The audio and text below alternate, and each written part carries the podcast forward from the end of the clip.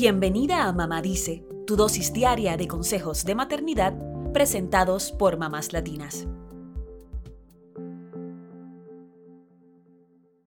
Todos los seres humanos sentimos emociones y cada uno aprende a manejarlas de forma distinta según el entorno, educación y factores genéticos.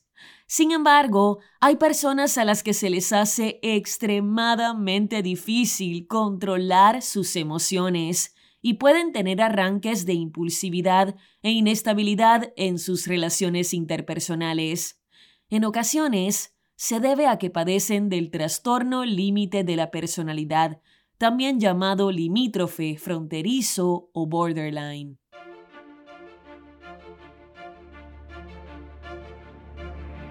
Quienes padecen este trastorno son muy sensibles y reactivos emocionalmente. Sienten las cosas de manera más inmediata y más intensa que la mayoría de las personas, explica la directora editorial del Child Mind Institute, Caroline Miller. Incluso una vez que se desencadena una emoción tan poderosa, suelen tardar más en regresar a su línea de base emocional dice la misma experta. Miller indica que el trastorno límite de la personalidad o TLP es un trastorno biosocial, pues comienza con una inclinación biológica o temperamental que se ve agravada por el entorno social. En la infancia, el TLP se desarrolla cuando un niño emocionalmente vulnerable se enfrenta a un entorno que no valida sus sentimientos. Por lo tanto, no le ofrece comprensión ni ayuda para manejarlos. Según Miller, cuando los sentimientos intensos de un niño no son validados por los adultos, se vuelve difícil para el pequeño aprender a regularlos de una manera saludable, y ahí es cuando empieza el problema. A esto se le llama desregulación emocional. Miller aclara a su vez en ciertas ocasiones se trata de niños que han sido abusados o descuidados, pero también el trastorno puede ocurrir en quienes tienen padres amorosos y bien intencionados. Sin embargo, son adultos que minimizan o invalidan las reacciones emocionales porque les parecen exageradas o inapropiadas. A la larga, el trastorno borderline acaba erosionando los vínculos el psiquiatra Blaise Aguirre, autor del libro Borderline Personality Disorder in Adolescents, explica que quienes padecen TLP son hipersensibles a las señales sociales de los demás y más propensos que otros a interpretar las cosas de manera negativa.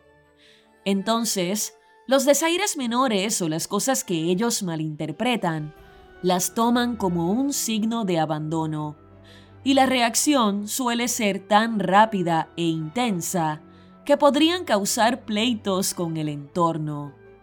En palabras del experto, pasan de un te quiero a un te odio en un instante.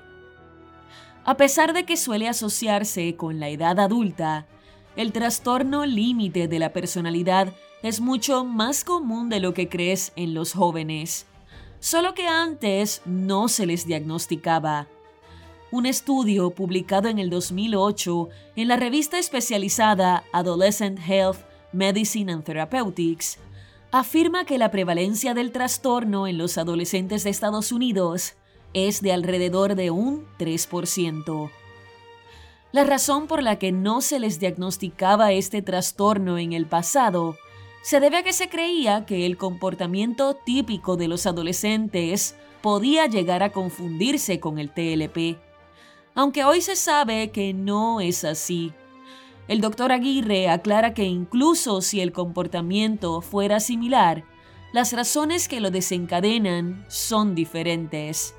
Por ejemplo, los adolescentes típicos experimentan con el alcohol y el sexo por curiosidad e impulsividad, mientras que los que sufren TLP los utilizarían para escapar de los sentimientos de dolor agudo. La segunda razón para no diagnosticar el TLP era para evitar etiquetar a los adolescentes con una enfermedad grave que no respondía bien al tratamiento. Sin embargo, el estudio titulado The McLean Study of Adult Development comprobó lo contrario. Se realizó un seguimiento a pacientes durante 12 años y se encontró que el 74% no tenía síntomas activos después de 6 años, mientras que solo el 6% recayó en ese mismo periodo de tiempo. A pesar de lo difícil que es, el trastorno borderline tiene tratamiento. Existen dos tipos de terapias que pueden ser útiles, la terapia conductual dialéctica y el manejo psiquiátrico general que suele incluir medicamentos, según expertos del Hospital Psiquiátrico McLean en el estado de Massachusetts. Por eso es crucial la detección temprana antes de que aparezcan los patrones de comportamiento inadaptado. Esto es particularmente importante en los jóvenes, ya que están construyendo su identidad y el sentido de sí mismos, además de que puede disminuir el diagnóstico impreciso de otros trastornos, como el trastorno de hiperactividad y déficit de atención, la depresión y la bipolaridad. A veces, estos son trastornos coexistentes, pero a menudo son diagnósticos equivocados. Por último, es muy importante que cualquier persona a la que se le haya diagnosticado TLP comprenda que no está sola. Por lo que si crees que tu hijo o cualquier persona cercana pueda padecerlo, es importante buscar ayuda lo antes posible.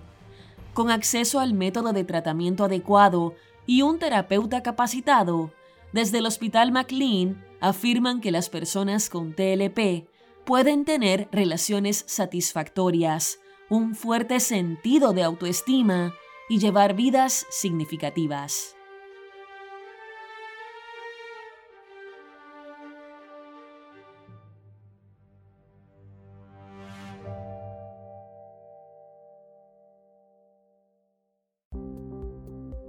Eso es todo por hoy. Acompáñanos mañana con más consejitos aquí en Mamá Dice y síguenos en mamáslatinas.com, Mamás Latinas en Instagram y Facebook y Mamás Latinas USA en Twitter.